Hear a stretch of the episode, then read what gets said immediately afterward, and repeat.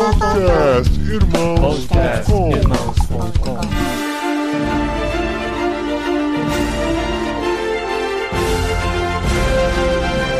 Olá, pessoas!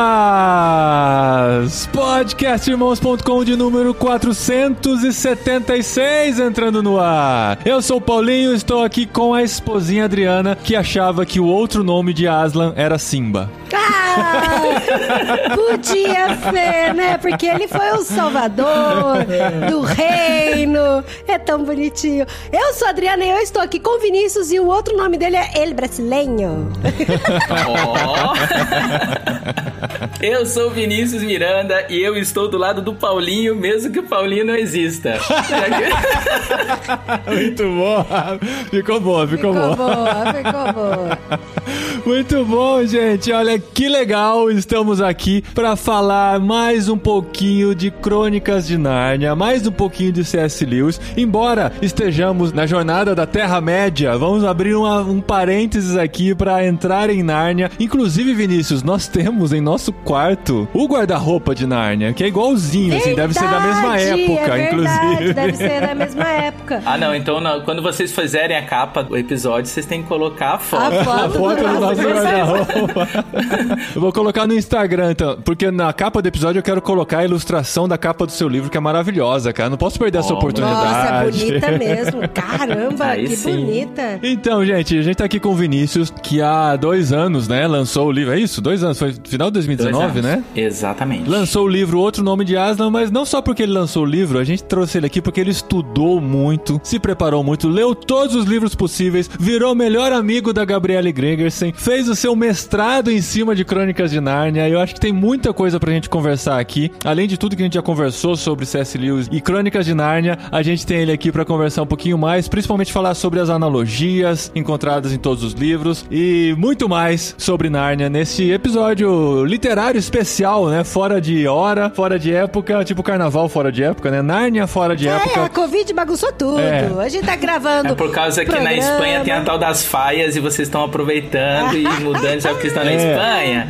É, é tudo festivo, então Então, vamos lá. cara, Gente, exato. é a gente faz festa fora de hora aqui com o nosso amigo brasileiro que também está na Espanha. A gente consegue gravar no mesmo fuso horário aqui. Aê.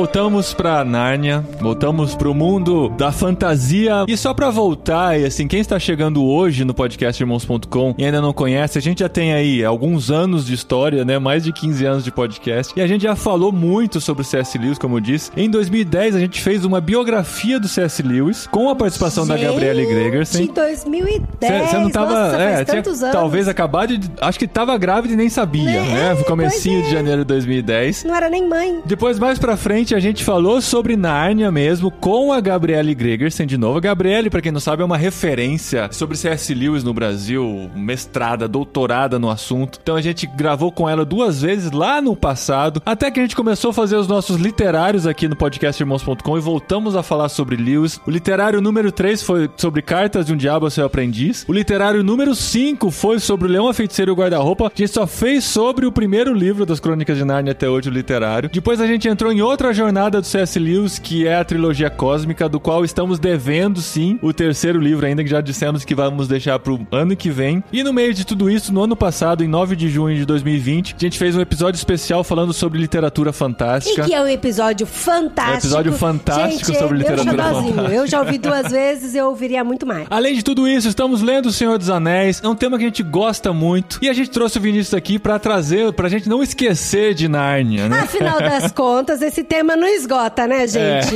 Não esgota, isso não esgota. É. Você conseguiu esgotar o tema em toda a sua, sua pesquisa, Rapaz, Vinícius? não, claro que não.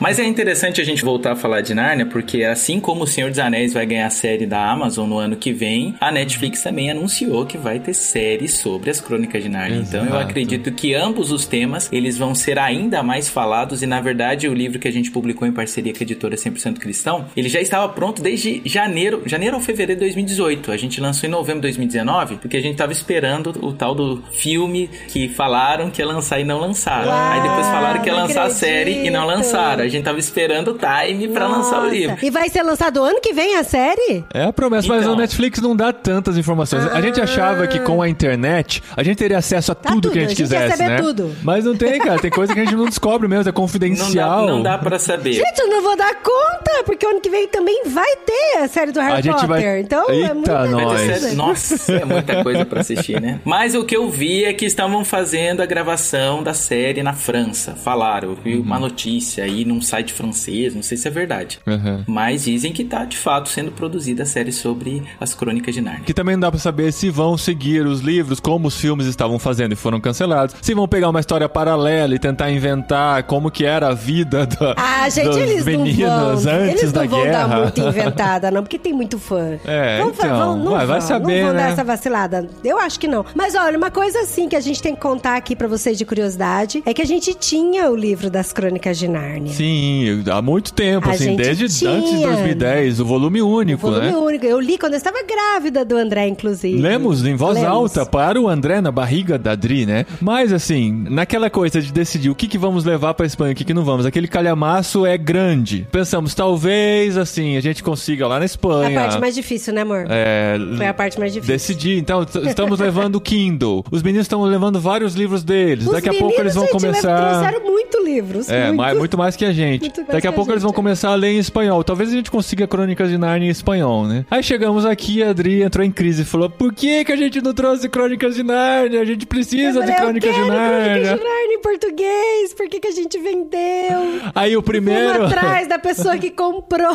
É. Aí o Sério primeiro. vocês fizeram Não, isso? não, não fizemos não, não isso. chegamos em atrás. Inclusive, eu- eu você que tive comprou, ideia. muito obrigado, ajudou a estarmos aqui, a comprarmos livros aqui também. Mas o nosso amigo André, que mora em Cáceres aqui, que é missionário pela Jocum, foi passar férias no Brasil. E ele falou: E o que, que eu posso. É, Passou aqui em casa antes. passou aqui, o que, que eu posso Deu trazer pra bobeira. vocês?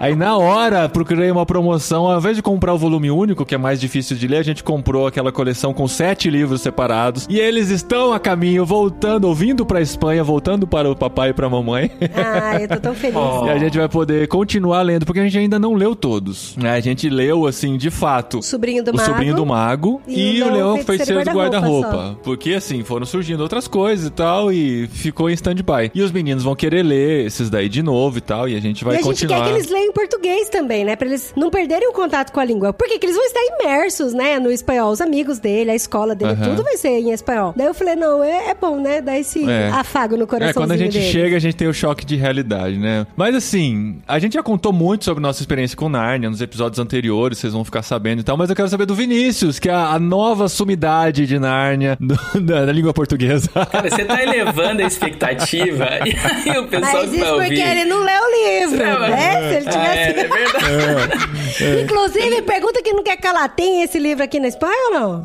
O outro nome de Aslan? Sim. Tem com Vinícius, Em né? breve, em breve, nós teremos os livros da editora 100% Cristão, outro nome de Aslan é da 100% Cristão, para Kindle. Pra Kindle. então, então vai Então, chegar na pelo Espanha. menos vai Aí chegar sim. de É. outra forma. Se não chegar em espanhol, se não chegar em português, pelo menos pelo Kindle vai chegar. Mas Vinícius, você tem uma história interessante da sua relação com Nárnia e da sua relação com livros de fantasia também, né? Que eu acho que encaixa bem aqui para as pessoas que podem estar chegando e ainda se perguntando por que que eu vou ler esse tipo de coisa, né? Com tanta coisa boa para ler. A minha história é muito simples. Eu cheguei em casa e minha mãe estava com o DVD das Crônicas de Nárnia, falando que era um filme que a Disney tinha feito que lembrava alguma coisa do cristianismo. Hum. Só que quando ela me mostrou isso, eu não sei se você que tá nos ouvindo é velho, isso era o que? Em 2006, eu não lembro mais ou menos o ano. Tudo que era da Disney era coisa do capeta. Então eu vi aquele filme e falei, isso daqui não é coisa boa. Então eu fui assistir para analisar os erros doutrinários. Foi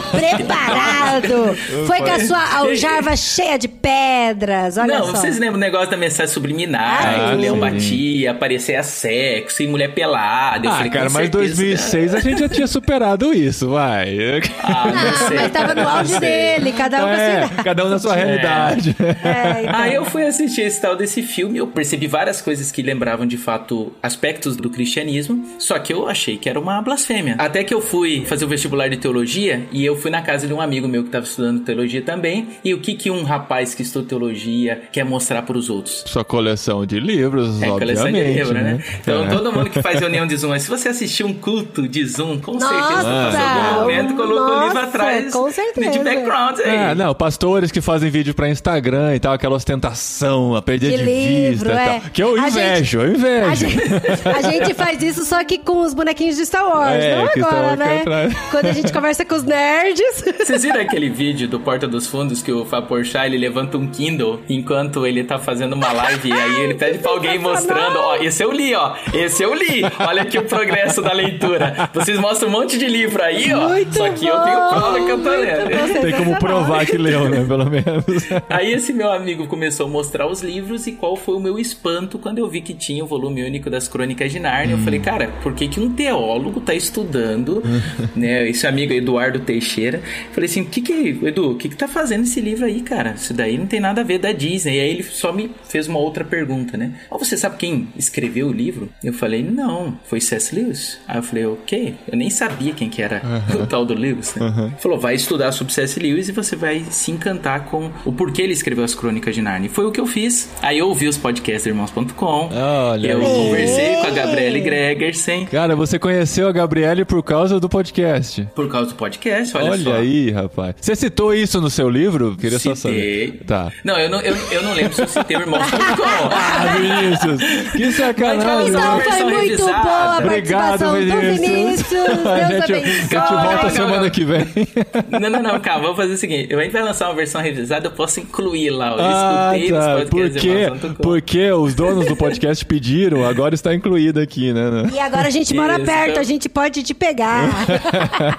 Aí eu acabei conhecendo a Gabriele Gregersen e comecei a estudar sobre o assunto e eu percebi que a estratégia que C.S. Lewis utilizou foi incrível, né? Porque ele pegou da ficção da sua época para contar uma história que também mostrasse símbolos, paralelismos ou como ele gostava de chamar, né? Parábolas, Parábolas cristãs. Uhum. Então, a criança, o adolescente, o jovem, o adulto, enquanto ele estivesse lendo as suas histórias, ele conheceria um pouco mais sobre o cristianismo. Então, uhum. essa foi a ideia dele. É sempre bom lembrar que quando ele escreveu lá nas décadas de 50, a gente hoje tem uma quantidade incrível de Bíblias, né? Versões, Bíblia em mangá, você tem uhum. Bíblia uhum. em quadrinho, Bíblia em Lego, Bíblia Minecraft, você tem Bíblia do que você quiser. Naquele tempo não tinha. Então, como que eu chamo atenção para as histórias bíblicas num momento onde as pessoas mal liam a Bíblia? Uhum. Então, ele cria histórias que têm um fundo de simbologia. E essa simbologia começou a encantar o mundo, tanto é que até hoje, né, as Crônicas de Nárnia são dos 10 livros mais vendidos da história, né? Uhum. Então, sim, é um livro muito conhecido por tanto cristãos e certamente por não cristãos também. Essa é a grande franquia e é por isso que eu acredito que é legal a gente às vezes iniciar uma conversa ou entender de fato essa simbologia que C.S. Lewis apresentou para a gente conseguir fazer uma ponte, quem sabe falar do que a gente acredita para aqueles que não acreditam, né? Partindo do conhecido pro desconhecido. Né? É aí que você caiu de cabeça então em Nárnia, em Lewis e foi ler todos os livros relacionados. Exatamente. Foi um processo meio longo. Aí na minha tese de mestrado eu perguntei se eu poderia escrever sobre as Crônicas de Nárnia, me autorizaram. E aí o pessoal aqui foi pedindo pra gente ler artigo, a gente leu tanta coisa. Teve um livro que eu tive que ler de 388 páginas de uma cética chamada Laura Miller. Hum. Ela escreveu um livro chamado The Magician's Book, ah. uma aventura em Nárnia por uma cética. E ela tinha lido o livro quando ela era pequena e era uma das histórias que ela mais amava e depois de adulta, como cética, não acreditando em Deus, ela agora escreve de novo as suas impressões sobre Nárnia, só que demonstrando que ela não gostou dessa ideia de C.S. Lewis de usar simbologias cristãs. Hum. Ela acha que ele não conseguiu converter ela, só que por trás da história dela, eu acho isso até interessante, depois o ouvinte quiser dar uma pesquisada, ela teve uma criação católica e lá nos anos anteriores, né? Existiam algumas dificuldades assim de compreensão de Deus e de religião. Então a visão dela de um Deus é um Deus muito católico, um Deus que não se relaciona, não que os católicos hoje tenham essa visão, mas era foi a cosmovisão que ela foi ensinada. Então ela diz assim: "Eu prefiro Aslan como Deus porque eu posso me relacionar com ele. Agora o Deus cristão, isso é um mal da gente, né? Do mundo cristão, a gente generaliza, né? Então todo padre ele é pedófilo, todo pastor faz lavagem cerebral, a gente tem esse costume sempre de generalizar as coisas. Ela generalizou o cristianismo em uma forma, uma cosmovisão. E aí você percebe que ela infelizmente, ela não conhece de fato o cristianismo. Por isso que ela escreveu o que ela escreveu. Então, uma crítica que ela fez foi que esse Deus de Nárnia é muito fácil, porque eu posso me relacionar com ele quando, na verdade, o, o Deus de verdade a gente não tem acesso. É, o Aslan é um Deus que cuida, é um Deus que protege, é um Deus que cura, é um Deus maravilhoso. O Deus cristão não é isso. Ou seja, ela não entendeu quem é o Deus cristão. Uhum. Essa é a grande verdade. Ela não conseguiu entender. Interessante que nesse livro ela faz pesquisa com outras pessoas também que não são cristãs sobre qual foi a experiência deles ao ler Nárnia. E essas pessoas, a não ser ela, acharam que não tinha tanto problema assim, não. É. Então é até interessante. Ela registra isso no livro. É. Né, eu falei com fulano, ciclano. Não cristãos. Eles acham que não tem problema. Não cristãos. Tipo, falam, eles conseguem. É, essa é uma dúvida que eu tenho, assim. Como que um não cristão encara o livro, né? Ele consegue enxergar como uma história simples, uma fantasia que pode ter lá seus paralelismos, mas não tô muito interessado nisso. Eu tô aqui só para me divertir. Uma história super sensacional, né? é. né? Muito legal. Mesmo as pessoas que não enxergam esse simbolismo, assim, acham a história fantástica, porque ela é muito, né? Ela serve, assim, para criança, porque tem uma aventura que é muito sensacional, tem uns mistérios, e ela também é um pouco pesada, né? Eu lembro a primeira vez que eu assisti com os meninos Leão Feiticeiro Guarda-Roupa, eu ficava, gente, como é pesado, né? Não sei se é pra criança isso e tal. Mas é muito legal. Muito não, legal não, não, tem nem o que discutir o poder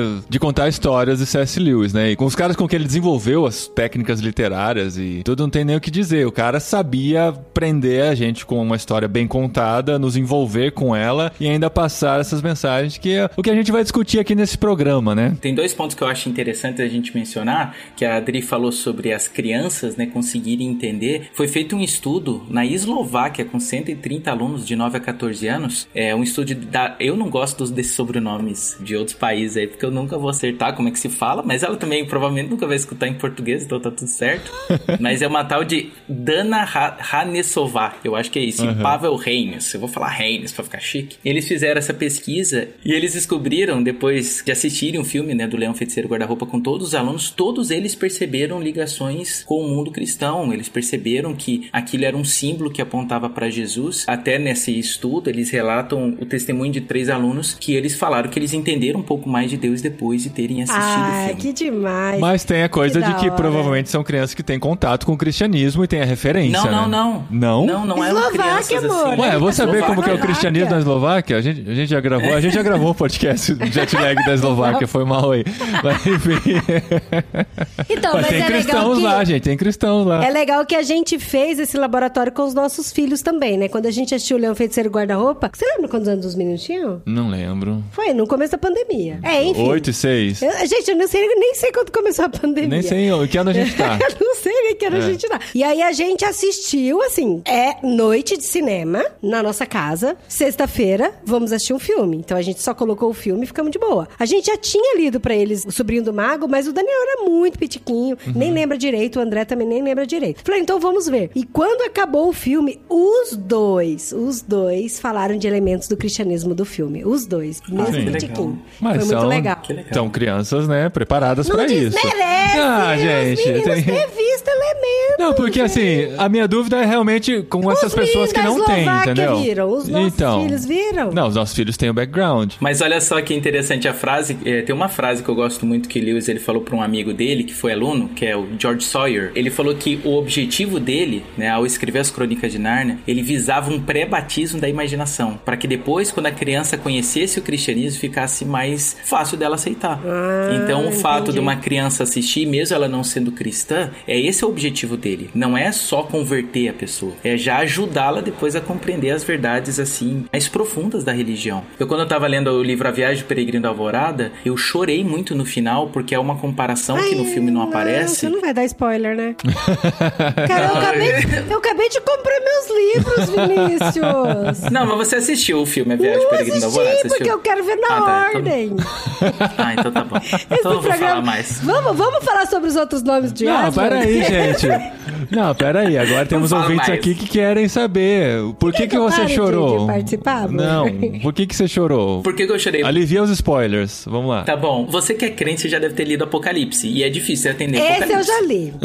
Esse pode dar, esse pode, pode dar spoiler. Apocalipse? Porque, olha, quem então... não leu Apocalipse já deve ter assistido aí os Deixados pra Trás, então já conhece. É, isso é. tá tudo errado, então, tá tudo bem. Apocalipse 5, você vê uma entronização de Jesus e ali aparece dois símbolos de Jesus. Estou falando do Apocalipse 5. Fala que é o cordeiro e o leão. Você vê essas duas imagens do Apocalipse 5, o leão da tribo de Judá. E no, no filme A Viagem Peregrina Alvorada barra livro, você tem esse momento aonde as crianças estão fazendo alguma coisa que eu não vou contar. É. E eles estão chegando perto de um lugar que eu não posso contar pra Dri.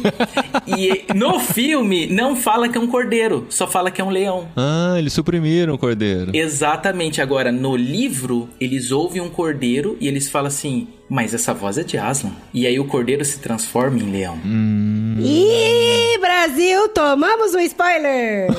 não, isso não é spoiler. Isso não é spoiler. Ah, gente. Isso é de leve. Ah, amor, tá, você, você tá. me chamou pra gravar do outro de Aslan. Mas é aí que vem o nome. É, é aí que vem, é exatamente nessa conversa. É. Porque nesse momento a Lúcia vai conversar com Aslan. E ela pergunta para ele: Nós vamos voltar pra Nárnia? Olha agora a genialidade de C.S. Lewis. Nós vamos voltar voltar para Nárnia? E aí ele fala assim: "Olha, eu trouxe vocês para cá para vocês aprenderem a me reconhecer no seu mundo. Sim. Só que no seu mundo eu tenho um outro nome. Essa é a frase, então, essa frase mais essa sim, essa é a mais conhecida. Então, e é por então isso que é, é o outro nome de Aslan, ah, entendeu? É, aí você pegou aí por isso que veio o nome do livro. Que não é Simba. Que não é Simba. É. E, nem e aí olha só que interessante. C.S. Lewis ele explica para os leitores dele que, olha, eu trouxe você para cá, para Nárnia, para você aprender a me reconhecer no seu mundo. Só que lá você tem que aprender a me reconhecer. Então, cara, isso para mim é incrível. A forma como ele constrói essa conversa. E até teve uma menina que um dia mandou uma carta, e eu acho isso muito legal de C.S. Lewis, que ele respondia as cartas das pessoas. Uma menina chamada Ila, que ela falou assim: Eu não sei quem que é esse outro nome de Aslan, eu não, não sei quem que é esse Aslan no nosso mundo. E aí ele só respondeu para ela, falando assim: Eu quero que você adivinhe, porque teve no nosso mundo alguém que. Aí ele colocou um, dois, três e quatro. Primeiro, que chegou ao mesmo tempo Papai Noel. Que segundo, ele entregou-se pela culpa dos outros, ele foi morto por alguém. Terceiro, ele ressuscitou. E às vezes ele também é chamado de cordeiro. E aí ele faz a pergunta: você realmente não sabe o nome dele no nosso mundo? Ah, que legal. Pense novamente e me conte sobre a sua resposta. Então, assim, o grande objetivo de C.S. Lewis era ajudar a gente a pensar um pouco mais. Isso é uma metalinguagem, né? Porque ele tá fazendo o leão falar o que, que ele estava querendo dizer também. Eu estou apresentando Nárnia para vocês, para vocês enxergarem outra coisa além de Nárnia, né? Cara, esse negócio de responder cartas era muito incrível mesmo, né? Porque eu não sei se hoje os artistas, sei lá, os artistas, escritores têm seus Instagrams, às vezes conseguem responder uma coisinha ou outra, né, pros seus fãs e tal. E o Lewis recebia muitas cartas mesmo. E uma coisa muito espetacular que eu vivenciei nos últimos meses é porque, assim, eu tenho um amigo de 84 anos. Ele é o Sr. Roy,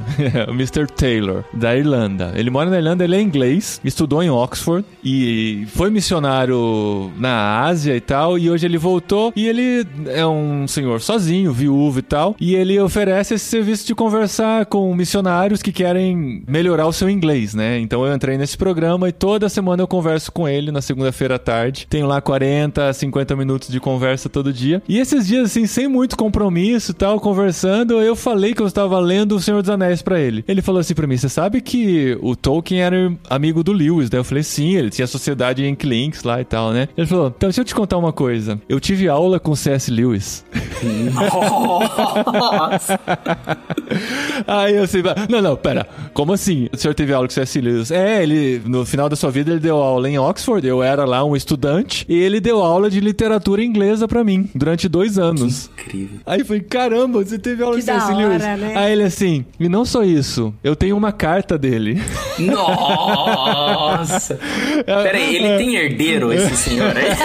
tem, tem dois filhos, cara. Aí, ele pegou o celular dele com quem ele tava conversando e virou pra parede e mostrou a carta do C.S. Lewis emoldurada na parede da sala dele. Que lindo. Com o nome dele, né? É, Tudo. é, é, Dear Mr. Taylor. Aí ele responde a pergunta que ele fez, porque assim, ele teve aula com o C.S. Lewis durante dois ou três anos, e depois foi ser professor de literatura também. Aí ele tava na dúvida sobre algum material e tal, ele escreveu uma carta pro Lewis, o Lewis respondeu a carta respondendo sobre aquele material. Uma carta simples, assim, tem umas 10 linhas, uma coisa assim, mas tem lá em cima, Dear Mr. Taylor, aí final... depois lá embaixo, saudações C.S. Lewis, a assinatura dele embaixo, cara. Nossa, que incrível. Eu sou incrível, né, amigo né, de um aluno do C.S. Lewis, tá bom? Só isso pra vocês.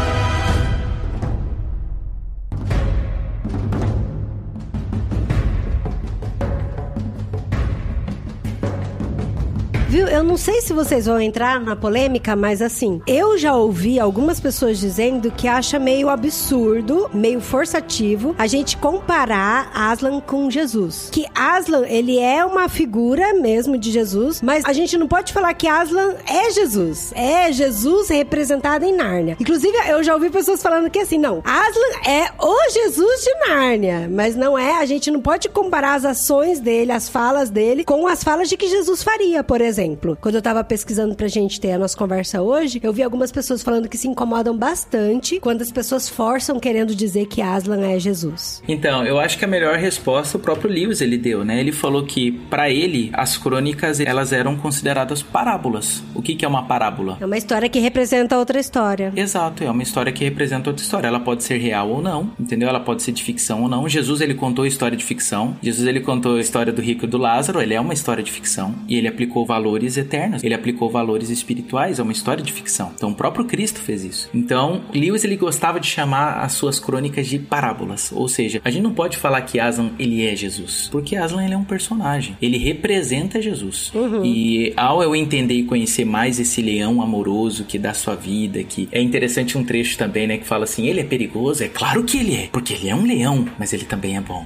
Que da hora, cara! Eu li, eu li um trecho igualzinho essa manhã. Só que em Senhor dos Anéis.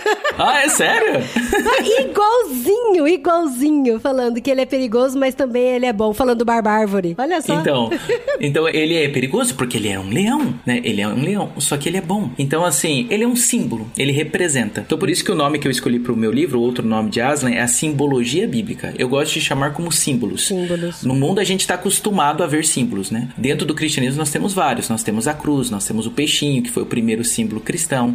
Até hoje em dia nós usamos vários os símbolos para marcas, para tudo, né? Então o símbolo ele aponta para algo maior. Por isso que eu gosto de chamar as crônicas de Nárnia como simbologias da Bíblia, porque Nárnia só tá apontando para algo que é muito maior que a palavra de Deus. Né? Como, por exemplo, o caso do filho pródigo, né? O pai fica claro que é Deus, só que não é Deus. Jesus não tá falando, tá vendo esse cara aí, ó? Esse aí, você olha para ele e vê Deus. Não, né? É uma imagem. É uma forma de fazer você, remeter você a uma outra história, uma Até outra porque eu realidade. não sou uma ovelhinha perdida, né, gente? Eu não sou uma ovelha. Então dá pra entender. Uma moedinha. Eu não sou uma Uma moedinha. moeda. Apesar de valer muito, viu, amado? Presta atenção. Eu não sou uma moedinha. Agora, eu gosto de um exemplo que eu até cito no livro, do outro nome de Aslan, que é sobre a simbologia que tem no santuário israelita. É muito lindo, porque na verdade o Antigo Testamento ele tem vários símbolos que apontam para algo maior. Você tem os personagens fazendo coisas que apontavam para Jesus. Você tem o sacrifício, né, que não chegou a acontecer de Isaac. Abraão vai lá para matar, não mata, apontava para a morte de Jesus. Você tem José, José sendo vendido, salvando sua nação, apontava para Jesus. Você tem tantas coisas que apontam para Jesus. Você tem a rainha Esther que aponta para Jesus. Ou seja, eles eram símbolos. Mas o santuário para mim ele é o mais impressionante. Por quê? Porque no santuário nós temos alguns itens e todos os itens eles representam alguma coisa. Então o mais fácil de tudo que todo mundo mata é o seguinte: nós tinha um altar onde um cordeirinho era morto.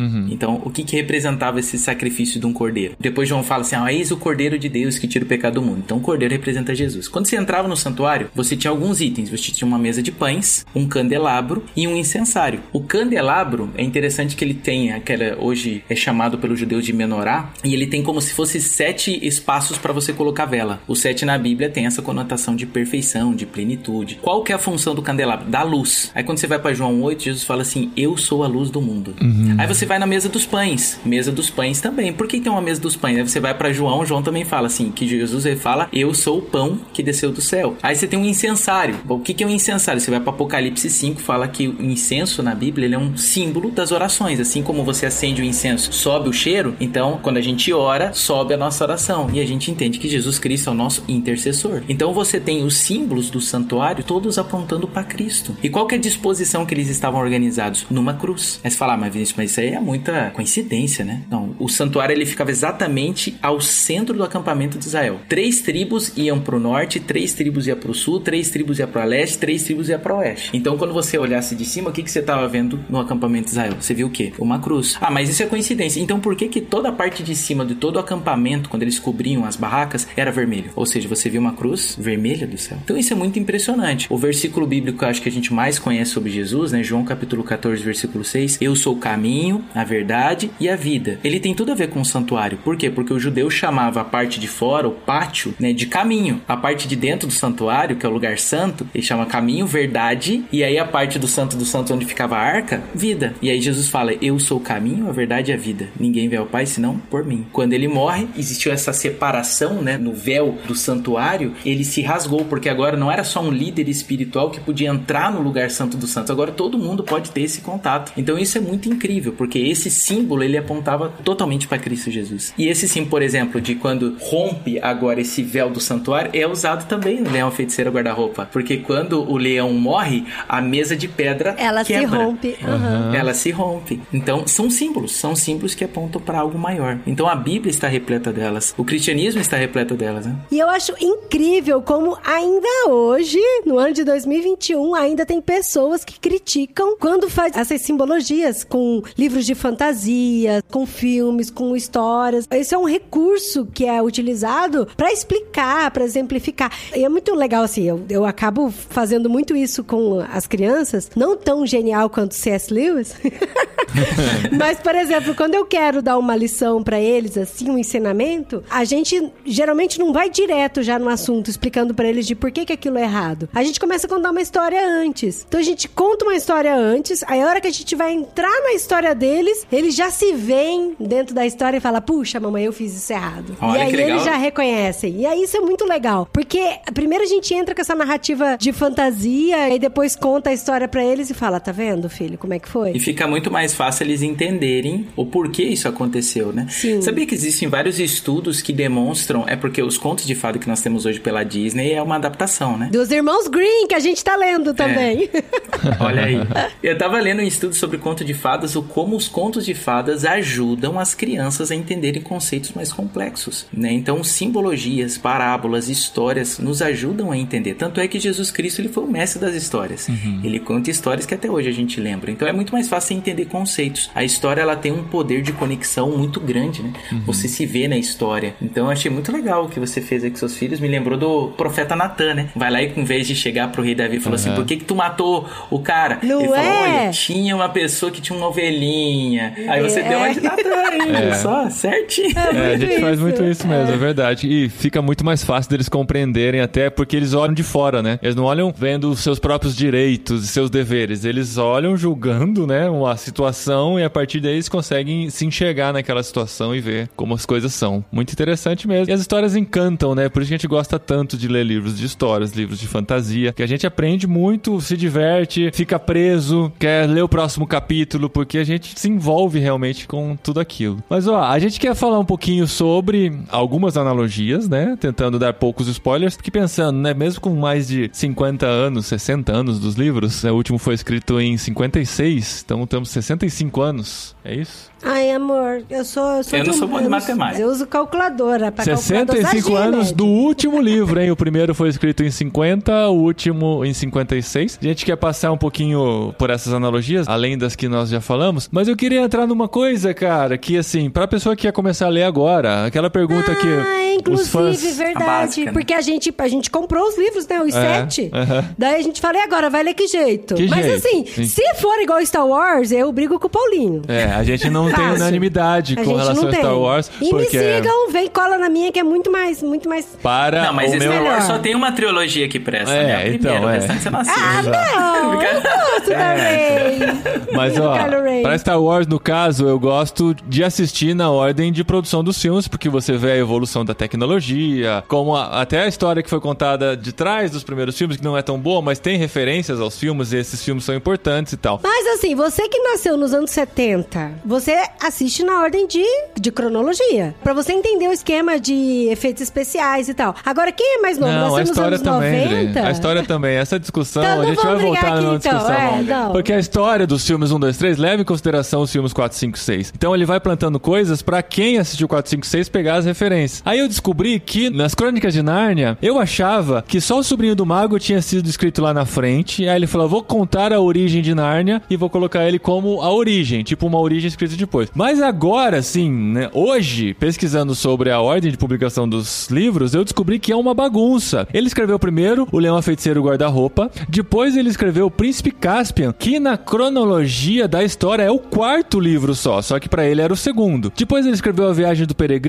Que depois se tornou o quinto. A Cadeira de Prata é o penúltimo livro da história. E depois, antes de escrever a última batalha, que é o último, ele começa a escrever enxertos da história, né? Tipo, vou colocar aqui o Cavalo e Seu Menino, que foi escrito como quinto livro, ele vai ser o terceiro da jornada. E por aí vai. Ele foi enxertando e colocando essa história de uma maneira que ele foi preenchendo, digamos assim, os espaços que ficaram, né, nessa cronologia. E depois, hoje a gente tem uma cronologia desde a criação de Nárnia até a última batalha, que é o que é publicado na, no volume único das Crônicas de Nárnia. E a edição que a gente comprou mesmo separado, ele é numerado de 1 a 7 nessa ordem também. Para você, Vinícius, a pergunta não é qual é a melhor, né, mas para você, como você recomenda que as pessoas leiam as Crônicas E de Nárnia? assim, dá uma boa justificativa, vamos lá. a pressão. Olha só, né? Eu vou ser bem sincero, essa é uma pergunta muito difícil de responder, porque é que nem você fala assim, qual livro bíblico é melhor para você começar a ler a Bíblia? Se você quer entender a parte cronológica, como tudo começou, você vai para Gênesis. E aí você vai ler o Antigo Testamento para você entender a promessa do Messias, para depois você ver que o Messias veio e o começo da igreja, aí você tá vendo a história de forma um pouco mais cronológica, por mais que alguns livros da Bíblia não estão em ordem cronológica. Então, se você quer entender a essência da história, aí você tem que começar pela ordem que eles fizeram o volume único mesmo. O Sobrinho do foi a Mago. ordem que eu li, do Sobrinho do Mago. Você começa entendendo como é que é a criação e tudo. Se você quiser se apaixonar pelas Crônicas de Nárnia, aí você pode ler outro livro. Qual? Que é o mais conhecido. Hum. O Leão, Feiticeiro, Guarda-Roupa. Por ser o mais conhecido. Porém, o que eu mais gosto particularmente é a Cadeira de Prata. Mas dá pra começar pela cadeira de prata e curtir a experiência? Dá, dá. Não falta o background? Eu vejo assim, o brilhantismo das Crônicas de Nárnia é que todas elas você pode ler sem você ter um plano de fundo de nenhuma das histórias. Tanto é que quando o primeiro livro é lançado, né, o Leão Feiticeiro Guarda-Roupa, ninguém sabia como que Nárnia veio à existência. Não é uma pergunta que você Aham, faz. aham. Filme de zumbi, ninguém fica perguntando de onde veio o zumbi. Eles Como já que existem. aconteceu o apocalipse, A né? Cupalipse É foi que a gente ótimo. fala tanto apocalipse. Não, é, ela brinca tanto, ela, tem muitas palavras que ela fala errado de propósito, aí quando sai assim, acaba saindo errado. Ah, todo mundo fala apocalipse, vai. Ninguém vamos fala apocalipse. É. Não, isso é um símbolo. Fala assim, isso é um É símbolo. símbolo. Mas olha, eu tenho minha sugestão de leitura. Inclusive, quando a gente comprou os livros, eu falei, ai, vai ser uma briga aqui em casa. Mas eu quero ler dessa forma. Pra mim, eu acho que vale a pena começar pelo Leão Feiticeiro Guarda-Roupa pra se apaixonar pela história, porque é a história Exato. mais conhecida. E assim, você já tomou spoiler de todos os lados, já assistiu o filme, já fez É, tudo. é, pra Então, mim faz assim, sentido é- isso também, porque é quando Nárnia é apresentada pelo Sim, Lewis. Foi sim. como isso surgiu na mente dele. Então é legal. Se é o primeiro contato dos personagens com Nárnia, você fala, pô, é assim que ele pensou que seria. Depois ele escreveu uma origem, tudo bem, a gente lê a origem, Mas é problema. legal porque daí quando a gente lê a origem, a gente já tá apaixonado pelo lugar. Então a gente vai se conectando com os elementos. Mas o que é legal da ordem cronológica, deixa eu defender a cronológica. Não, mas é porque eu vou pra ela agora. ah, tá, então tudo bem. Aí a minha ideia é ler o Leão Feiticeiro Guarda-Roupa, só que daí você lê respirando, sentindo o cheiro, o frio e todas aquelas sensações que o livro te proporciona, se apaixonando por ele. E aí depois você pega a ordem cronológica. Aí você começa com o Sobrinho do Mago pra você conhecer como é a construção de Nárnia. E cara, eu lembro que eu li o Sobrinho do Mago, eu fiquei apaixonada. Eu falei, cara, como é sensacional a criação, assim, é muito legal. E aí depois você vai pro Cavalo do Seu Menino, Príncipe Cáspio, a Viagem do Peregrino do Alvorada, Cadeira de Prata. E a última batalha tem que ser a última, né, né, gente? Ah, mas a última, a última tá em último nas duas listas, então é a única que dá pra ler no lugar certo, né? Última Batalha é o único livro de Lewis que foi condecorado com o prêmio Carnegie de excelente literatura. Olha só. Então é um livro condecorado como sendo um dos melhores livros já escritos. Só que assim, a, Ele é muito bom. a minha teoria de Star Wars, de ler na ordem de produção, ficaria bem estranho de ler Narnia nesse modo, porque ele realmente foi produzindo, intercalando as histórias. Mas pode ser uma experiência legal também. Se você quiser depois, né, voltar. Agora eu quero ler da maneira como a história foi surgindo na cabeça do Lewis. Aí eu leio na ordem de Ah, não, gente, publicação. mas depois você pode, ler Pode do ser divertido. Eu acho que a ideia da Adriana é muito boa. Você lê o primeiro, que é o mais conhecido, mais famoso. É, a Book Tour se elegeu também, né? O, o livro O Leão Feiticeiro Guarda-Roupa como o melhor livro infantil juvenil de todos os tempos. Então, ele é muito bom mesmo. Não tem como você não se encantar pela história. E depois você vai pela ordem cronológica. Tudo depende da experiência do leitor, né? O que a pessoa quiser, o que a pessoa achar melhor. O freguês, né? É, Mas depende existe meio que um consenso nisso, né? Dos fãs de Nárnia, de seguir a ordem cronológica. Exatamente, tanto é que o livro no volume único ele é assim, é por isso quando você compra o box já vem 1, 2, 3, 4, 5, 6, 7, que é a ordem cronológica, a maioria lê nessa ordem. Mas eu acho estranho começar pelo sobrinho do mago, sabia? Por quê? Pra quem não conhece. Não, pra quem não conhece nada da história. Só tomou os spoilers. Ah, eu sei que tem um leão, eu sei que tem um guarda-roupa, eu sei que tem neve. Uma eu feiticeira sei que também. tem uma feiticeira do mal, eu sei que aparece o Papai Noel. Mas assim, tudo isso na minha cabeça não se conecta. Então por isso que eu acho legal começar pelo leão feiticeira e depois voltar pro sobrinho do mago. Enfim, eu concordo com a esposa, hein? ó. Ah, que bom. O Nessa- Star Wars você podia concordar Aham, também. não, aí a gente. Então vamos lá, eu concordo com a Adri também e também concordo com Star Wars. Nem sei qual que é a opinião dela, mas aqui em casa a mulher sempre tem razão. Aê! Então na sua casa. Você podia aprender. tá bom.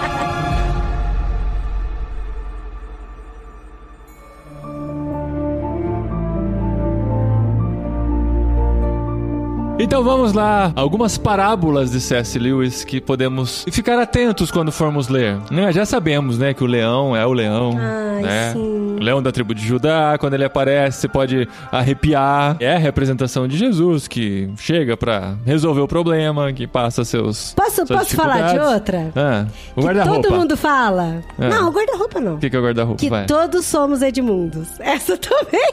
Todos Essa somos também é bem. Essa eu já vi em camiseta, É, já vi em post de tinha um- Instagram, já vi em vários lugares. Capa de livro. É, todos nós somos Edmundo, né? Porque foi quem trouxe o, problema, né? É, porque o Edmundo é todo errado, né? Tadinho.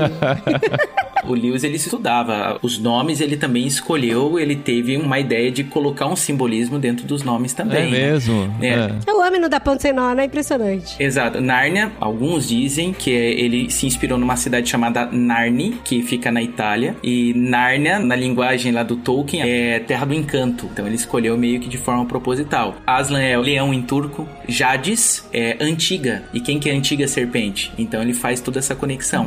Por isso, algumas pessoas entendem que Edmundo é uma brincadeira do nome em português. Porque é o personagem que é do É do mundo. Que é representa o mundo. mundo. Tem gente que defende isso, né? Pode ser, pode Aham. não ser. Ele não deixou isso registrado. Não ele não respondeu nenhuma cartinha de criança com essa resposta, né? Vai ver que não tinha pergunta, né? Mas sabia, Paulinho, já que você falou sobre as parábolas, eu consegui, eu sei que pode ter muito mais do que isso, mas eu encontrei mais ou menos 170 simbologias pelas sete crônicas. Ou seja, são 170 coisas que apontam pra Bíblia. Você tem 50 no Leão Feiticeiro Guarda-Roupa, que é mais fácil de você encontrar, e nas outras é uma média de 20 por crônica. Você encontra facilmente encontrar paralelismo entre personagens da Bíblia, entre valores que a Bíblia apresenta, desenvolvimento de espiritualidade. Então isso é muito interessante. Em cada uma das crônicas você vai aprender lições espirituais, sem dúvida nenhuma. Ah, eu queria falar uma coisa, não sei nem se vai entrar no programa, mas eu queria falar. Ah. Porque quando a gente leu o Leão Feiticeiro Guarda-Roupa, a gente percebeu muito Aslan como Jesus. Mas quando a gente leu o Sobrinho do Mago, a gente percebeu Aslan como Deus, Sim. como Criador. Ele é o criador, né? E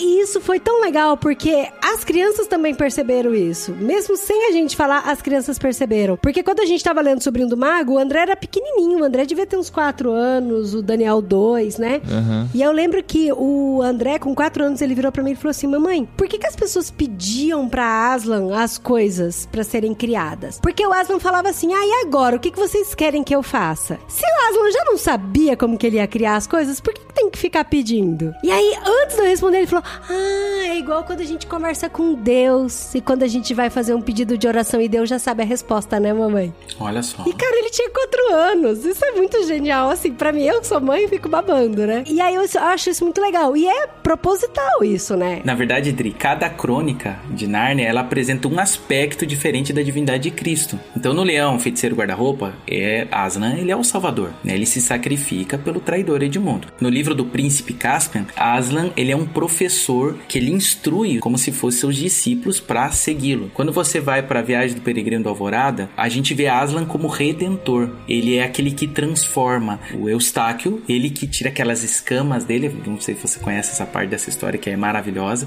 e ele que transforma o menino agora numa nova pessoa. Então é incrível. Em cadeira de prata, Aslan é como se fosse o, o maravilhoso conselheiro. Então ele guia as crianças até o destino que ele mesmo pediu para elas irem. Então isso é lindo. No Cavalo e seu Menino, Aslan, ele está aquele que é um consolador acalmando as pessoas, é aquele que está cuidando deles, mesmo eles não percebendo. No Sobrinho do Mago, Aslan, ele é um criador do mundo. Ele apresenta mesmo como Deus. É muito bonita essa imagem da criação, que ele canta e as coisas começam a aparecer. Ai, sim, a parte da música. É lindo, né? E aí na última batalha você vê realmente como Deus como juiz, como todo poderoso, entendeu? Mostrando que ele já tem um final desde o começo. Então, em cada crônica você vê algum aspecto divino em Aslan. E isso que é interessante, você vai conhecendo mais Aslan em cada uma das crônicas e isso te dá uma imagem mais clara do nosso Deus e como ele é. Ele não é só um salvador, ele não é só o criador, ele não é só um guia, ele não é só um consolador. É incrível. Então, Deus ele é muito mais do que a gente imagina que ele é. E é tão sensacional que não é livro pra crente ler. Assim, não é livro só pra crente ler. Ai, não sei como que eu vou formular essa frase. Me ajuda. Não, Se quiser, eu gravo de novo. Não, é, ele Porque não fez um assim- livro assim. Esse é um livro evangélico, vai vender só nas livrarias evangélicas, porque só os crentes vão entender, né? Não, gente, é um dos livros mais lidos. Inclusive por muita Exatamente. gente que se diz ateu, sabe? É muito legal, muito bom. Tá, e o que mais? Além da presença de Aslan, o que mais que a gente pode ficar atento, assim, que você percebeu, porque você estava estudando e às vezes a gente, numa leitura rápida, passando por cima, a gente não percebe detalhes, né? Que você pode dizer aqui, sem dar muito spoiler, do que as pessoas podem encontrar nos livros de Nárnia. É muito difícil você não dar algum spoiler, mas, por exemplo, uma lá, que eu desafio. acho muito interessante, é desafio. Tem um livro chamado O Cavalo e Seu Menino. Aham. Aí você já tem um paralelismo incrível. O cavalo e seu menino. Tá invertido, né? Exatamente, você tem a inversão dessa relação entre o possuído e o possuidor. Se você for parar pra pensar no título do livro, ele consegue ser genial e falar assim: como que é a tua relação com as coisas? As coisas têm dominado a tua vida? Quando você vai pro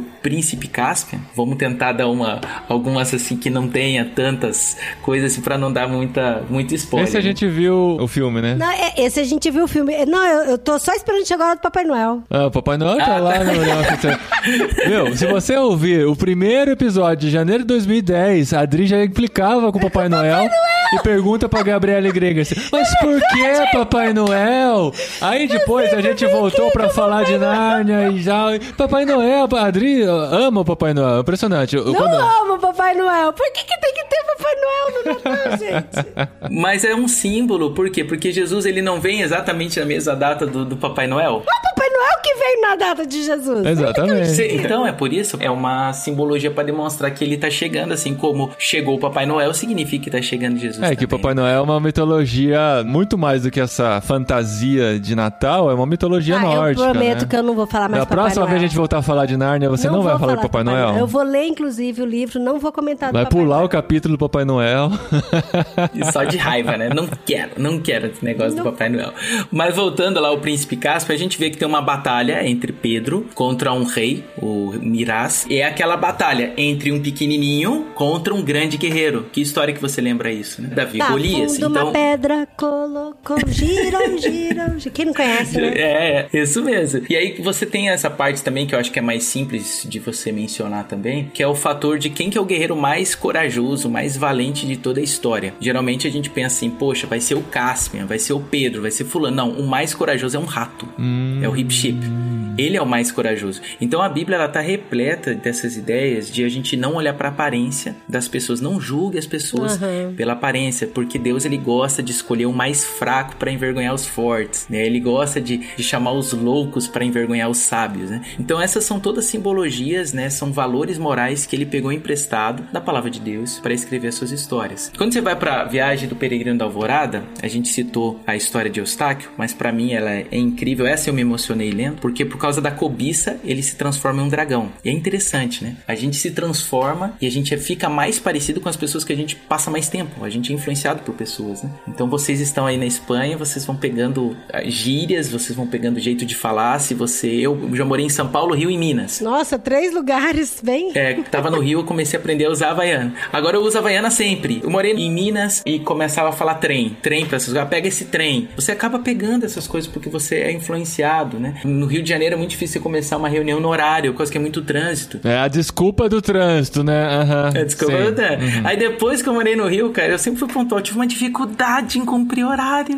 Então, assim, você ficava pegando coisas boas e coisas ruins. Então, olha que interessante. Ele se transforma num dragão. E a Bíblia fala que o diabo é o dragão. Ou seja, quando a gente começa a ter muita cobiça, egoísmo, a gente não tá parecido com Cristo, a gente tá parecido com o nosso inimigo. Então, essa é uma simbologia. Quem que eu estou me parecendo? Ele se parece com o dragão e ele faz faz de tudo para ele tentar deixar de ser. E a gente não consegue solucionar o problema do pecado. A gente precisa de ajuda que vem do alto. E aí ele tenta por ele mesmo e ele não consegue. Até que Aslan faz um encontro que é incrível com ele e pergunta se ele quer ajuda. E aí a forma como Lewis escreve é muito emocionante, porque ele fala que ele vai sentindo as patas do leão penetrar naquelas suas escamas e aí enquanto ele sentia aquela dor por causa que era uma pata do leão, ele sentia um alívio. Hum. E aí ele é tirando agora aquelas escamas do menino e aí antes dele transformar um menino, passa o menino pelas águas. E quando ele sai das águas, ele nasce como um novo menino. Cara, se isso daqui não é uma demonstração muito clara do que é uma conversão, então eu sou parecido com o diabo. Essa que é a verdade, com o inimigo de Deus, porque eu sou pecador, eu tenho essa minha natureza. As coisas que aparecem em mim são coisas ruins. Então eu preciso que alguém me transforme, não pode ser, eu tenho que ser Deus. Então Deus ele me ajuda a me transformar, ele que vai tirando essas coisas ruins. E é interessante que Lewis dá a entender nessa parte de passar pelas águas uma figura do batismo, que é um ritual cristão, indiferente de denominação, todos praticam o batismo de alguma forma. Alguns por aspersão, outros por imersão, todos participam, né, do batismo. Então dá a entender que depois o batismo ele nasce como uma nova pessoa e a Bíblia apresenta o batismo como essa figura de você nascer e ser uma nova pessoa. Então esse relato é lindo. Ó, oh, vou te dizer que você tá me dando muita vontade de voltar a ler a Crônica de Nárnia.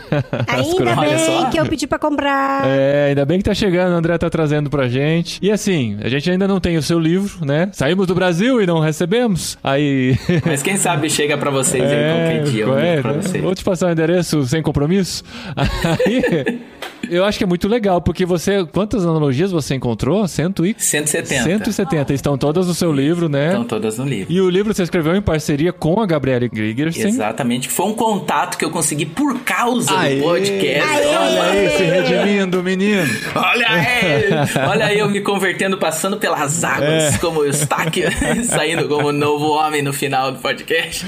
Então, e o livro está aí à disposição no Brasil pela 100% Cristão, né? Você pode procurar tem promoções surgindo, na Amazon faz, a livraria Família Cristã também faz. Não é nada patrocinado aqui, mas para você encontrar o livro é muito legal se você conseguir ler as Crônicas de Nárnia e dando essa analisada paralela de, às vezes o Vinícius achou alguma que você não achou, e às vezes você achou uma que ele não achou, pode até escrever, né, Vinícius? Escreve pra, ah, Vinícius lá.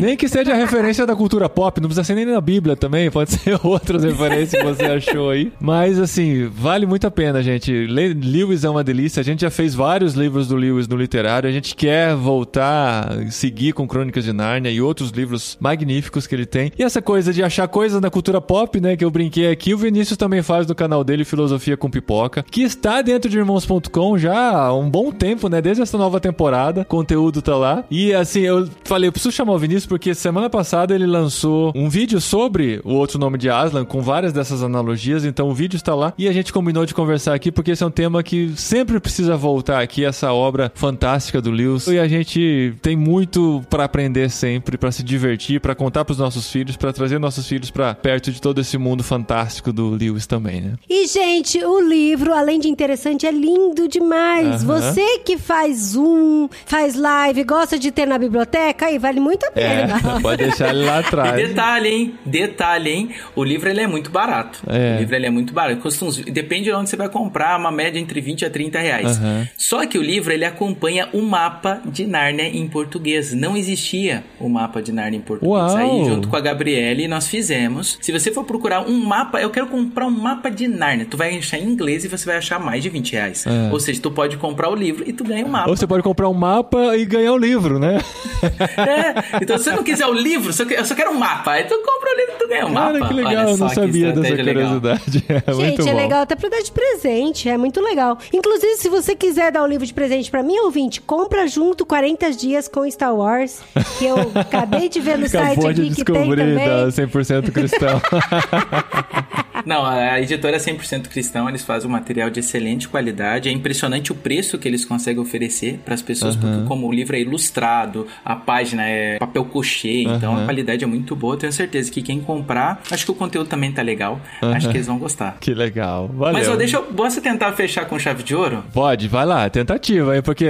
Olha, aumenta a resposta, né? Porque eu falei no começo que a minha crônica predileta é a cadeira de prata. Sim. E eu não expliquei o porquê. Hum, verdade. É a minha, a minha predileto. Vinícius, por quê? Se a gente fizesse um literário do Cadeira de Prata, daí liberasse os spoilers. Não, lá na frente. Ah, o cadeira de prata tá lá no Ah, final então lá eu da vou tirar meu fundo de ouvido. Pode falar, aí, Vinícius. por mas quê? ele não vai dar o spoiler. Ah, ele vai. Não, não vou dar spoiler, eu só vou, eu só vou falar uma, uma coisinha assim que eu acho interessante. É que na cadeira de prata, a frase que eu comecei, que a gente brincou e gravou um monte de vezes, não sei quantas vão pro ar aqui, é, é porque nessa crônica você vê muito essa parte de mundo espiritual. Você vê muito sobre o desenvolvimento da fé. E fé, pra mim, ela é uma palavra muito difícil de você definir. O que, que é fé? Aí você vai falar assim, não, fé é confiança. Mas por que existe a palavra confiança? Fé é outra coisa. Não, fé é acreditar. Mas acreditar é outra coisa do que ter fé. Não, fé é crer. Não, crer é diferente do que fé. O que, que é ter fé? Então, nesse livro, Lewis ajuda você a entender um pouquinho mais o que é ter fé, esse lance dessa batalha espiritual que a gente passa, esse lance de você não esquecer os sinais que Deus ele pede pra gente seguir, esse fator fé na nossa vida, nesse livro, ele é escancarado. Então, essa frase que eu comecei no começo, do prejeiro, ela tenta ilustrar um pouquinho isso, né? Porque eles têm um encontro com o personagem do mal e esse personagem do mal começa a falar e ponderar: será que existe esse mundo espiritual, esse mundo de Narnia, esse mundo sobrenatural? E a resposta do brejeiro ela é muito incrível, né? É, eu estou do lado de Aslan, mesmo que Aslan não exista. Ou seja, eu quero continuar acreditando. É a opção que eu tenho. Eu tenho motivos para acreditar. Eu quero viver como um narniano, mesmo que não exista Nárnia. Então, os princípios morais, é, o fato de você viver com esses valores espirituais que a gente tem, de tentar amar o próximo, de amar a Deus, a gente não perde nada em fazer isso. Então, essa relação que Lewis ele consegue fazer nessa história, para mim, ela é incrível. E para mim, essa história da cadeira de prata, ela resume muito uma frase que C.S. Lewis diz que ela é muito famosa. Ele diz o seguinte, que eu descobri em mim, essa frase é incrível, desejos os quais a terra não pode satisfazer. Eu tenho desejo que nessa terra não pode satisfazer. E a minha única explicação lógica para isso é que eu fui feito para outro mundo. Hum, que da, Que da hora, É cara. o transcendental, né? Então, essa crônica, ela trabalha muito com isso. A gente não foi feito para esse mundo, a gente foi feito para um outro mundo. Existe um outro mundo. Então, como que eu acredito mais? Como ter fé? Essa crônica, ela trabalha muito isso. Eu acho ela muito interessante. Se um dia vocês quiserem fazer um literário só sobre ela, Ah, um cara, assim, se a gente viver muito tempo ainda, a gente quer fazer literário de todas as crônicas de Narnia. Pior que a cadeira de prata é a penúltima, então vai demorar um pouquinho. Mas obrigado, Vinícius, cara. Depois de tanto tempo de amizade, tanto que você nos ajudou pra estar aqui na Espanha, né, com tantas dicas, continua dando dicas pra gente. Não, mas calma, não agradece gravar. por isso ainda não, que ele tem que continuar É, ajudando. é. Porque quando a gente agradece, você some. É. Não, tô agradecendo por gravar com a gente. Depois de tanto tempo a gente conseguir. Cara, muito bom. Olha, eu tô super ansiosa pra ler esse livro. Eu já li um livro do Vinícius. É Viu? verdade. O Dia Z, do Apocalipse, Zumbi, a É. Bíblia. E agora esse segundo livro dele. Segundo? Não, não é o segundo, é o segundo? Esse é o último, né? O mais É o recente, digamos assim. Não é o mais recente. Não é o mais recente? Eu, eu lancei com a editora 100% Cristão um livro que são os roteiros do canal Filosofia com Pipoca adaptados. São 101 lições na cultura pop. Ah, que da Então, hora. cada dia é uma página com alguma lição sobre algum filme, alguma série, algum jogo. E tem um QR Codes, ou QR Code, Aham. como QR fala Code. na Espanha, que envia pro vídeo completinho do canal. Então, o livro é bem diagramadinho, ele é bem bonitinho. A gente lançou no dia da toalha desse ano aqui, Ah, no dia da cultura que nerd. legal. né? Ah, que da hora. Nossa, eu não E sabia. Olha só gostou- que falta de informação do Nossa, entrevistador verdade. aqui. Não, Verdade. é porque, pra você ter uma ideia, eu vou contar pra vocês bem baixinho, até eu, eu ainda não tenho livro. Ah, Você, não? não- Não, ah, não você tá na Espanha, né? Não deu tempo de chegar pra você.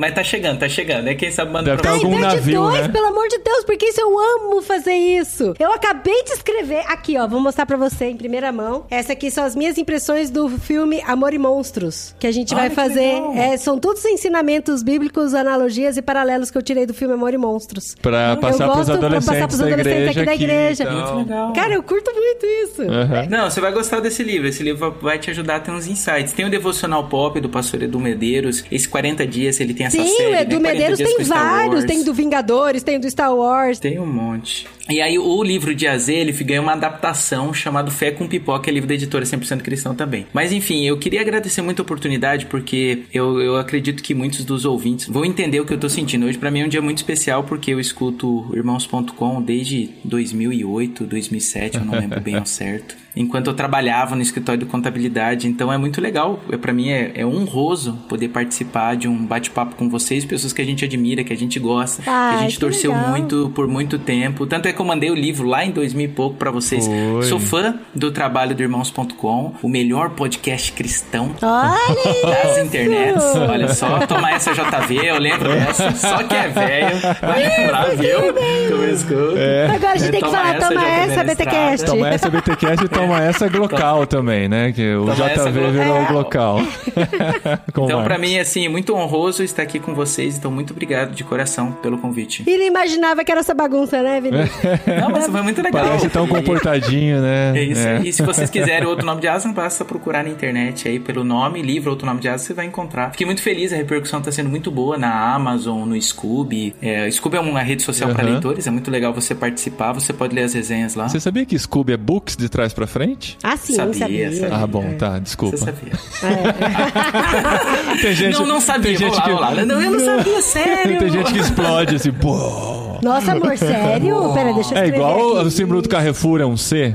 Não, é uma flecha. É, então, esse tipo de coisa. E agora? Gente, esse episódio já acabou, a gente já tá no zero, já passou, já foi. Mas valeu, Vinícius. Obrigado mesmo, cara. Muito obrigado. De verdade, foi massa estar com vocês. Que Deus continue abençoando muito a vida de vocês, os filhos, os planos, os E a projetos. gente precisa encontrar pessoalmente, né, cara? Até hoje não rolou. Mas agora não tem Bora. desculpa, né, mano? Não tem desculpa. Tamo no mesmo país, pelo menos. Uma hora a gente, a gente estava eu no mesmo país e não se É, encontrou. Verdade. Não adianta nada, tá no mesmo país. É.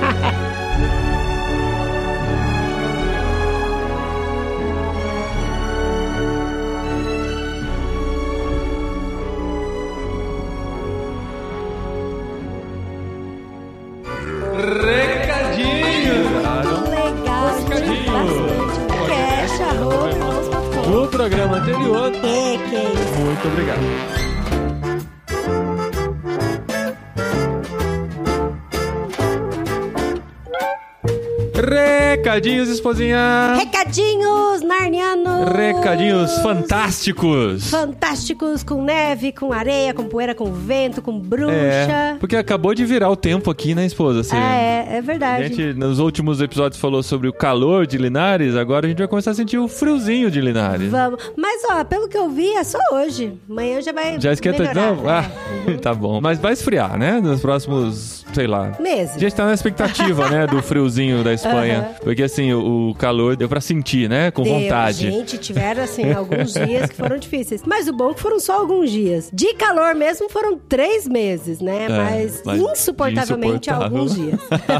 Algumas noites difíceis, assim, mas assim, né? Felizmente, sobrevivemos ao primeiro verão da. Espanha. E eu tava tentando achar uma justificativa pra gente lançar esse episódio Hum. sobre Nárnia. Falei, onde a gente vai encaixar isso, né? Ficou um carnaval fora de época e tal. Aí eu comecei a pesquisar, será que eu consigo encaixar em alguma coisa, né? Data da publicação do primeiro livro, data do nascimento de C.S. Lewis, data da morte de C.S. Lewis e. Não, não tem. Não tem nada. É só porque a gente quis fazer mesmo. A gente quis, a gente quis fazer. O primeiro Crônicas de Nárnia, que é o Leão Feiticeiro Guarda-Roupa, foi lançado em 16 de outubro de 1950. Dá pra considerar que falta um mês pro primeiro livro completar 72 Olha anos. isso aí, isso aí. O podcast é o gatilho pra você que ainda não leu, É. pra ler. Há tempo de comemorar o aniversário, olha Isso, muito bem. Mas legal, gente, é sempre bom, a gente sempre quer voltar pra esses temas que são temas eternos, né? São temas atemporais e falar de Nárnia é sempre muito gostoso. Sempre bom colocar esse melzinho na boca, né? E ficar com vontade de ler de novo e voltar. Mas estamos na jornada do Senhor dos Anéis. Sim, é verdade. Daqui o que? Semana passada foi literário, né? O próximo é Jet Lag, depois vamos ter outro regular e depois já o Senhor dos Anéis. Senhor dos Anéis e as Duas Torres, parte 1. Parte 1, tá? Vamos dividir em dois, sim, pra todo mundo acompanhar e vir junto com a gente e não ficar desesperado de ler o livro todo. Pra gente dar conta também, né? De ler metade do livro até lá, mas tá muito empolgante. E a gente convida vocês pra lerem com a gente. E olha só, gente, foi uma delícia gravar esse programa com o Vinícius, porque Uhum. o Vinícius ele conhece muito. E assim, o difícil foi não dar spoiler, né? A gente Vocês ficava perceberam "Ai, o Deus, desespero que da Dri e tentando desviar dos spoilers igual o Neo e, no tadinho, Matrix. o desespero do Vinícius, porque ele tava apaixonado, super empolgado queria pra querer contar. contar tudo, contar tudo. E eu, ai não, Vinícius, é spoiler, é spoiler. Aham. E ele tinha muita coisa pra falar mesmo, muitas analogias, muitas, 170, né? Igual a gente falou no programa. É. Mas E- a gente segurou por causa do spoiler. E todas estão no livro dele, né? Que a gente divulga aqui como parceiro mesmo, como amigo. Mas foi uma coisa muito legal. Acabou a gravação, o Vinícius entrou em contato com a editora 100% Cristão e conseguiu um desconto exclusivo para os ouvintes de irmãos.com de 20%. Olha isso, olha não só no livro, Ah. em todo o site da 100% Cristão. Caramba, que dá. Gente, dá pra vocês comprarem o devocionário. E, e- e já são baratos, assim. Como ele falou, o livro é muito bem acabado. A gente tinha, né, 40 dias com os Vingadores. Os Vingadores e o outro que era o Devocional é- Pop. O Devocional Pop. É, e assim, hora. todas as páginas em couchê, coloridos, ilustrados. Muito colorido, gente, muito colorido. É, muito legal mesmo. Então, assim, em todo o site da 100% Cristão, 20% de desconto com o cupom IRMÃOS. Irmão! Tudo maiúsculo, sem o tio, pelo menos foi como passaram pra gente. Então, se você for utilizar irmãos, tudo maiúsculo, sem tio, coloca lá e ganha automaticamente 20% de desconto em toda a loja da 100% Cristão. Já pode ir adiantando o presente de Natal aí, viu? É. Porque o Natal tá chegando. Eu não sei quanto tempo dura esse cupom, tá? Então não perde tempo, não. Se você tá ouvindo lá no futuro, tenta. Vai que consegue. A gente tem esse presente aí. Mas é isso, galera. Não esqueça de seguir a gente nas redes sociais, que tem muitas novidades lá. Temos contado do nosso dia a dia aqui na Espanha. Ah, sim. Se você ainda não nos segue nas redes sociais, você tá perdendo, viu? Porque tem muita informação legal Tem lá. coisa a gente acontecendo, conta. né? A gente não faz só foto de parede e foto da Fiona. A É. gente coloca muitas coisas legais sobre Da o nosso cultura, dia a dia, da do cultura. dia a dia, da diferença, né, Sim, pro o que Brasil, que a gente final de semana. Inclusive, esse final de semana, marido deu o ar da graça dos seus dons e talentos de falar em espanhol na igreja. Ei, olha aí. Olha, eu, tô eu acho que eu vou pôr um trechinho da. Não, não vai, aqui. não vai. Deixa só as pessoas não? Foi imaginarem. Deixa as pessoas imaginarem. Porque assim, tive o privilégio e a honra de poder pregar em espanhol pela primeira vez. Fui direto, né? Assim. Ah, é, sim, porque você lembrou do podcast que a gente falou sobre o É, não desafio. fiquei enrolando, contando histórias e complexas e tal. Foi meia horinha de pregação, baseado na Bíblia. Algumas histórias, sim, mas umas É, ilustrações. mais direto, mais objetivo. É, Olha só. Tentando ser o, o máximo prático, né, em tudo que a gente tem compartilhado aqui, mas foi uma experiência muito legal, porque eu tava muito ansioso por isso, por ser, ah, tem todo o desafio de falar uma nova língua, falar, pregar a palavra de Deus e ser compreendido pela igreja, mas em geral o pessoal elogiou, Ah, né? mas os espanhóis são muito fofos, gente. Eles não vão falar que você falou mal. É, então, mas você, e você, o que, que você diz, esposa? Eu achei que você falou muito bem, pausadamente, tranquilamente, mas falou muito S. Diz todo o resto do é, culto. exatamente, porque, né? vocês- como vocês viram aqui, ele, aqui em Linare, eles não falam os S's e é difícil cortar Foi os S's e soar natural. Muitos S's daquele púlpito. Ficou gente, chiado. mas olha só, a gente é apaixonado pela nossa igreja local aqui. Uhum. O pessoal é muito legal, muita gente boa, muito engajado com o reino de Deus. São apaixonados pelo reino, pelas pessoas. E se vocês quiserem seguir no Instagram também, pra conhecer um pouquinho mais da igreja que a sim. gente está, é capítulo 29 Não, Linares. C29. C29 Linares, Linares, é arroba verdade. C29 Linares no Instagram. Capítulo 29, porque é o capítulo 29 de Atos, né? A igreja É, continuando. Aí vai todo mundo pegar a Bíblia, procurar. Pra procurar o capítulo 29. Mas a gente tá muito feliz e muito realizado de estar envolvido já com a igreja pequena, mas viva que tem aqui na Espanha. E esse fim de semana agora, o nosso primeiro compromisso fora da cidade. Sim, verdade. Vamos que nós vamos cidade aqui perto de é, duas horas Córdoba. daqui, vamos pra Córdoba para o retiro dos missionários da Cepal Espanha. Olha, que só. delícia! Gente, vai ser imersão assim, 100% Sim, espanhol. quatro dias Vamos falando só falar espanhol. português dentro do quarto. Exato. E se, se tiver só nós dois, né? Porque até os meninos agora preferem É. falar espanhol. É, estamos nessa, nessa luta aqui que, com a escola e tal, eles chegam em casa falando espanhol. Já claro que mais na brincadeira e tal, É, né? Mas é o desafio de manter gostam, o, eles gostam. o português com eles também. Mas vamos ter esses quatro dias, vamos conhecer todos os outros missionários da Espanha, né? Da Cepal Vamos Espanha. tentar se comportar pra não assustar eles, Exatamente, né, né? Eu Primeira falei, se tiver impressão. competição gincana, vamos deixar os espanhóis Não, é, a gente, a gente nem disputa, né? Porque Não, Ai, tá bem não, não. não, pera. Não Não, é porque disputar disputar e não ganhar, e não ganhar, não, não, não combina com a gente. Não, entendeu? mas também ficar fora de uma boa disputa não não. Mas é isso, orem por nós, agradecemos por todas as orações, sigam-nos e participe com a gente também financeiramente do nosso projeto. Você pode ser um mantenedor nosso entrando em irmãos.com barra cabine, contribuir com qualquer valor. Você vai fazer parte do grupo Cabine Irmãos.com no Telegram e vai receber novidades lá. Inclusive agora estou postando lá alguns errinhos de gravação muito divertidos desse episódio que Ah, vocês que não vão entrar agora no final e tal, mas vai ser divertido pro pessoal de lá ter um pouquinho dos bastidores também, que o Vinícius conheceu gravando com a gente, e o pessoal da cabine vai conhecer também um pouquinho, vai poder rir com a gente dos nossos deslizes durante a gravação aqui, tá bom, gente? irmãos.com/barra cabine para ter conteúdos exclusivos, para acompanhar de perto tudo que estamos fazendo aqui na Espanha e seguindo também nas redes sociais Paulinho De Gaspari e Dri De Gaspari no Instagram para ter os stories aí em tempo real do que a gente tá vivendo por aqui, tá bom? Até semana que vem, jet lag, vamos viajar mais um pouquinho, vamos chegar num continente que ainda não tínhamos chegado e você vai acompanhar aqui na próxima Olha, semana no podcast irmãos.com. continente é esse, não. Você sabe? Qual você só can- não ligou. continente, Você só é? não ligou o nome à pessoa. É.